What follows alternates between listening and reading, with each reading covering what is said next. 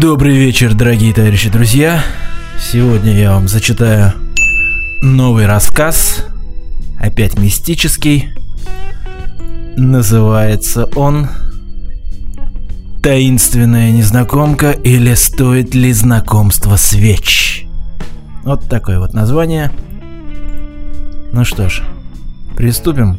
Вечер субботы удался на славу, учитывая, что Артем уже больше трех лет не видел своих друзей. Они окончили университет, и жизнь их разбросала по разным местам. Артем приехал навестить своих родителей, чем воспользовался Славик, чтобы собрать всех в местном кабаке. За разговорами о том о сём, кто чем живет, время медленно перевалило за полночь, и пора было расходиться по домам. «Ништяк посидели, да, Тёма?» Славик закурил сигарету и хлопнул его по плечу. Почаще бы так собираться, да? Да, давненько я с вами не виделся. И Леху жалко. Что с ним такое приключилось? Да не переживай ты за Леху. Все давно шло к тому, что так и произойдет. Ты ведь и сам его предупреждал лет пять назад. Да, тут ты прав. Но когда ты мне это рассказал, я Слушай, да хорош. Что было, то не изменить. Давай я лучше тебя прокачу до дома на своей новой машине. Славик докурил сигарету и бросил окурок в урну. Он показал на новенький Солярис, который стоял на парковке. Наверное, купленный в кредит. Нет, я не хочу. Мне туда идти пару кварталов, да и погода классная. Ну, как знаешь, на связи, старик.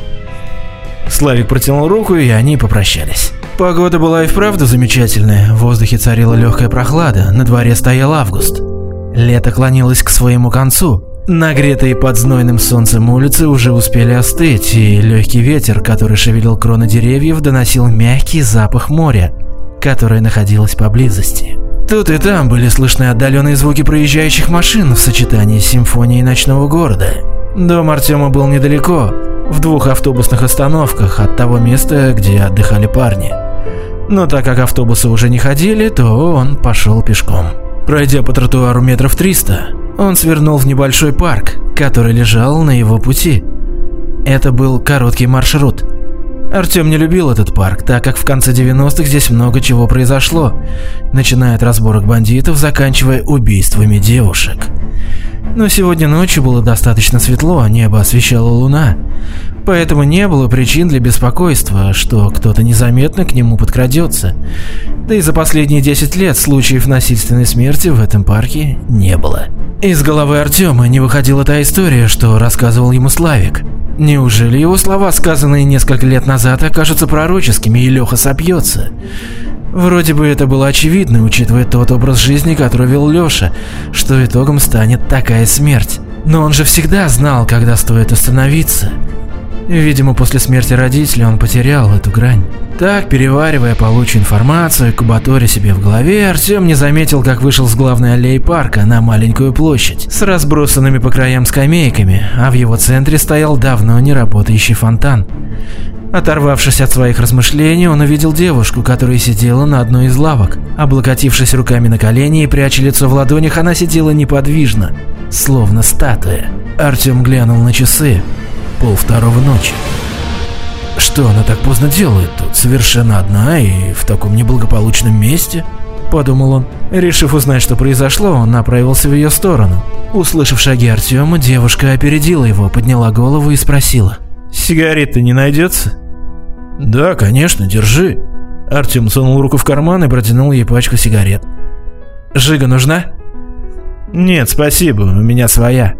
Она прикурила сигарету и повернула голову в сторону.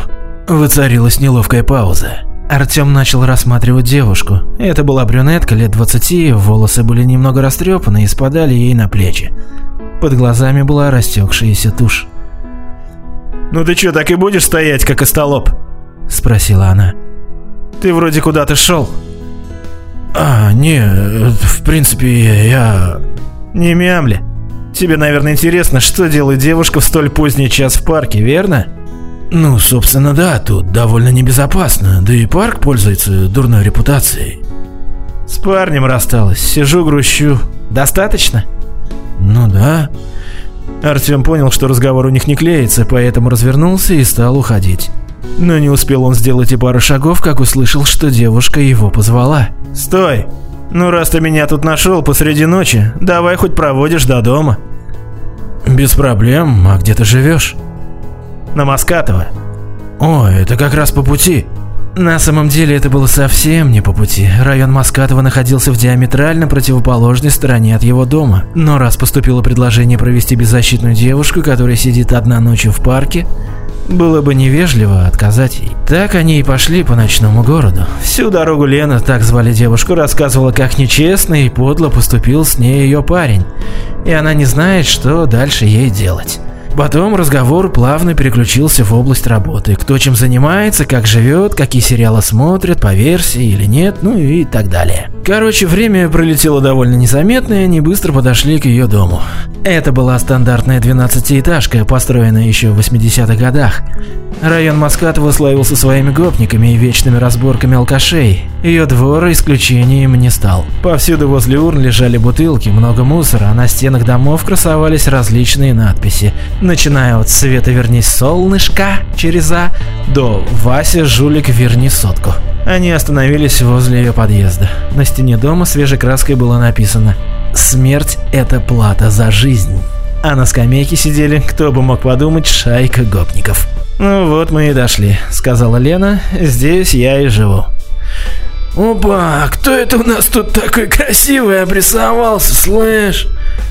Один из парней встал со скамейки и под гогот своих товарищей подошел в изящной гопнической походке. «Ты кто такой? Че тут забыл?» «Пахан, да забей, оставь их, слышь!» — крикнул один из парней со скамейки. Вот когда он выйдет один, тогда мы ему рогатые и пообломаем. Будет знать, как наших баб обхаживать.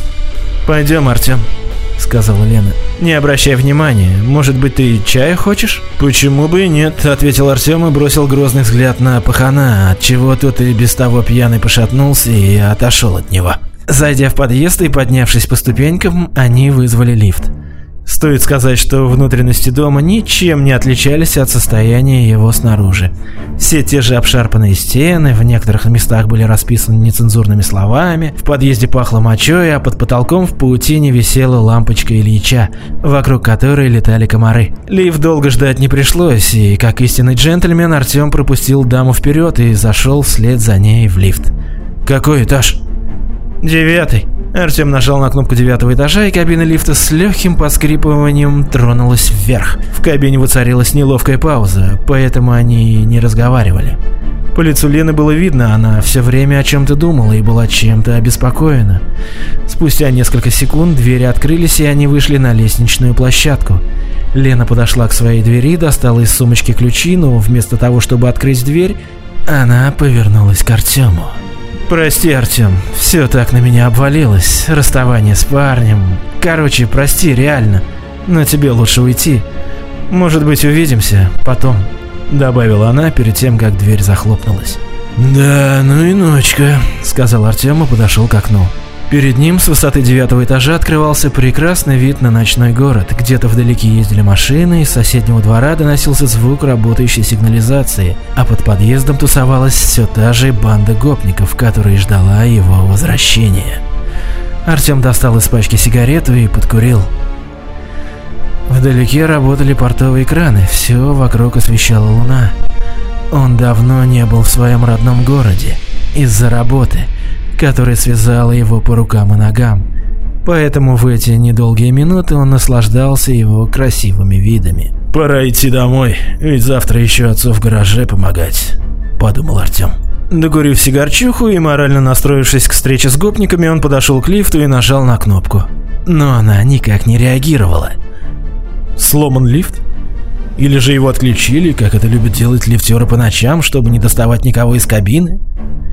Ну что ж, это отличный способ размяться, подумал про себя Артем и пошел к лестнице. Пролет за пролетом, этаж за этажом он спускался вниз. На одной из площадок стояла детская коляска, а на другом на навесных полках стояли заготовленные на зиму банки с помидорами.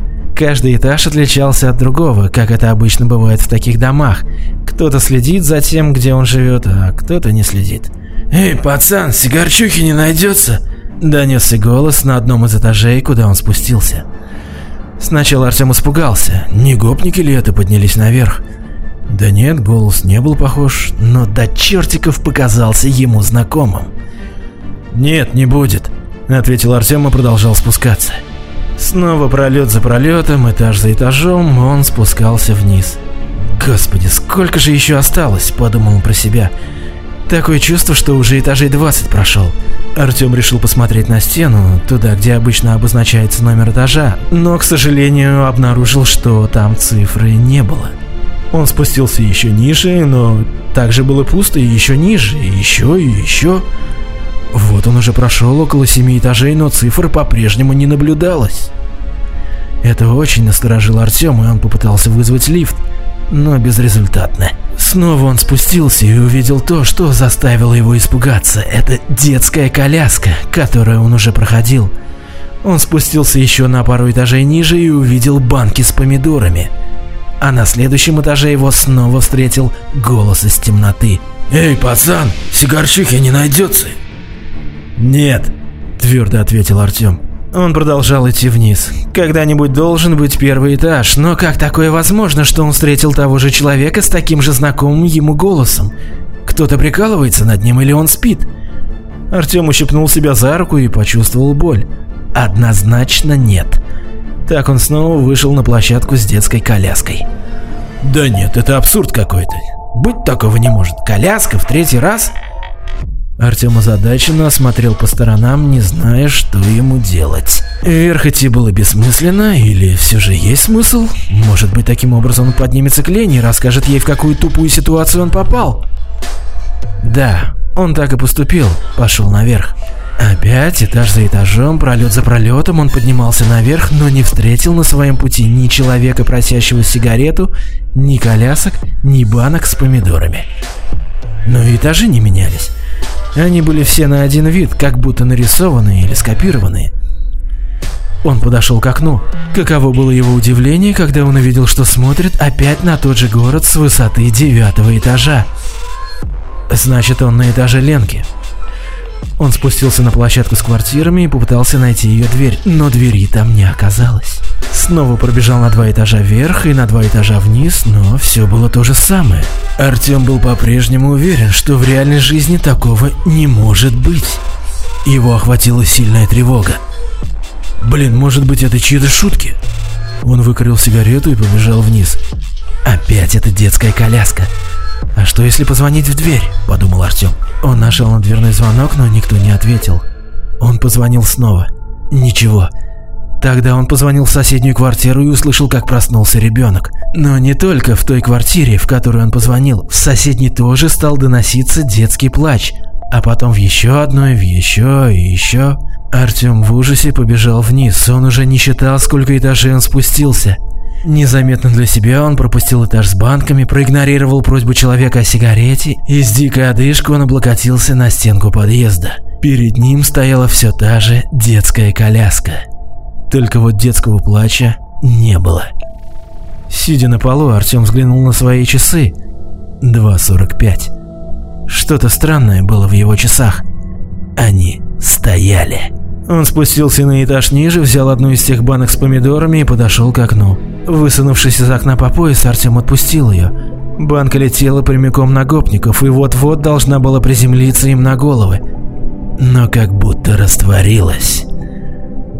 То же самое он проделал с еще двумя банками, но все то же самое. В голове его творился бардак. По телу ползли мурашки, холодный пот начал выступать у него на лбу. Он снова пошел вниз.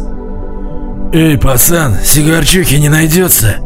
Спросил его все тот же знакомый голос. «Блин, это какая-то шутка?»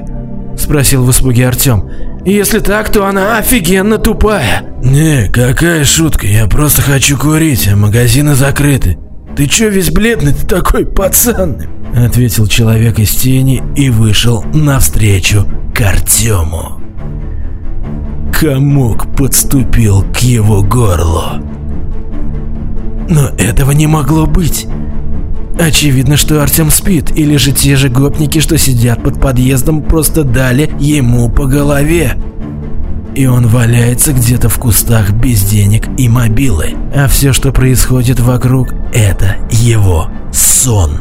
Не могло этого произойти, потому что перед Артемом стоял друг его детства Леха, который умер два с половиной года назад от Синьки.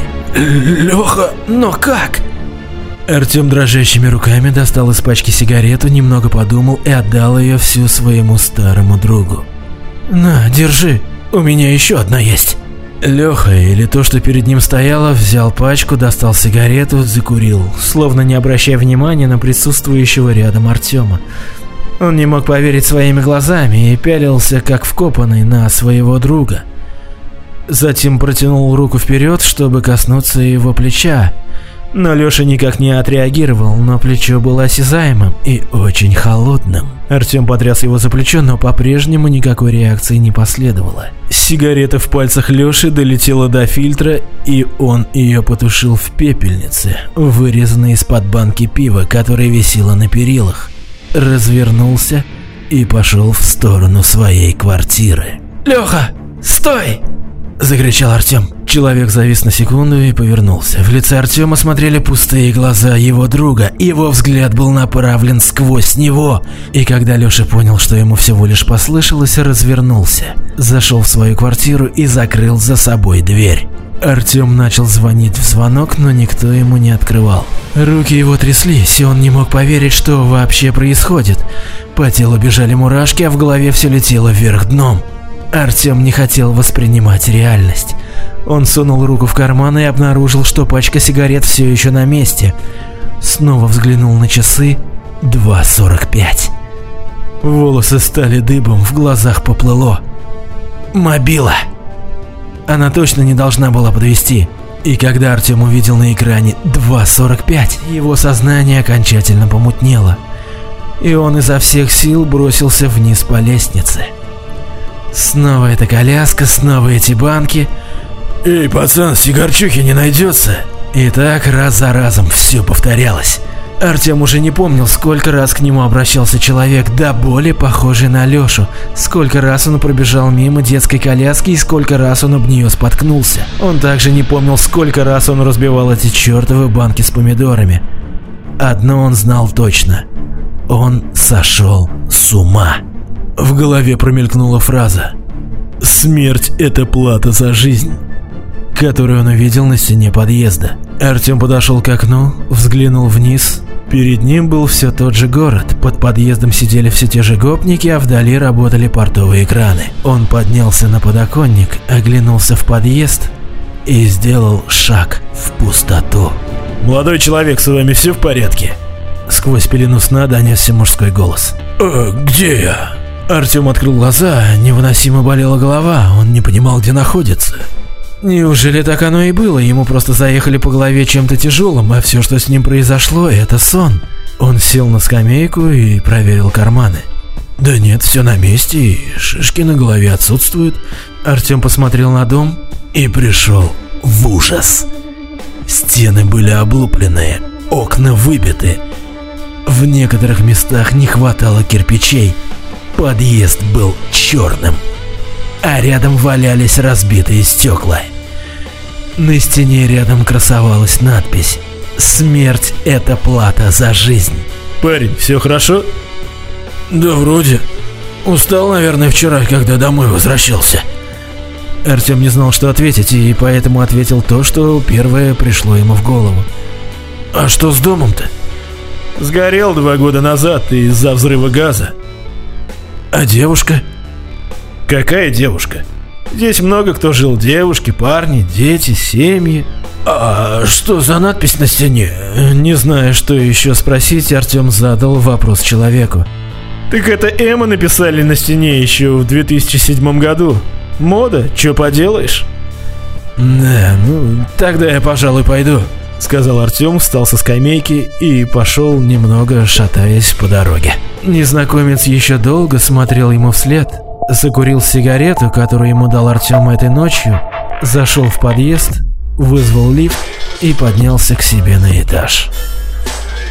Вот такой вот рассказ, товарищи друзья. Ставьте лайк, пишите комментарии, кому что понравилось. Можете предлагать свои истории, я обязательно их зачитаю. Хорошего вечера.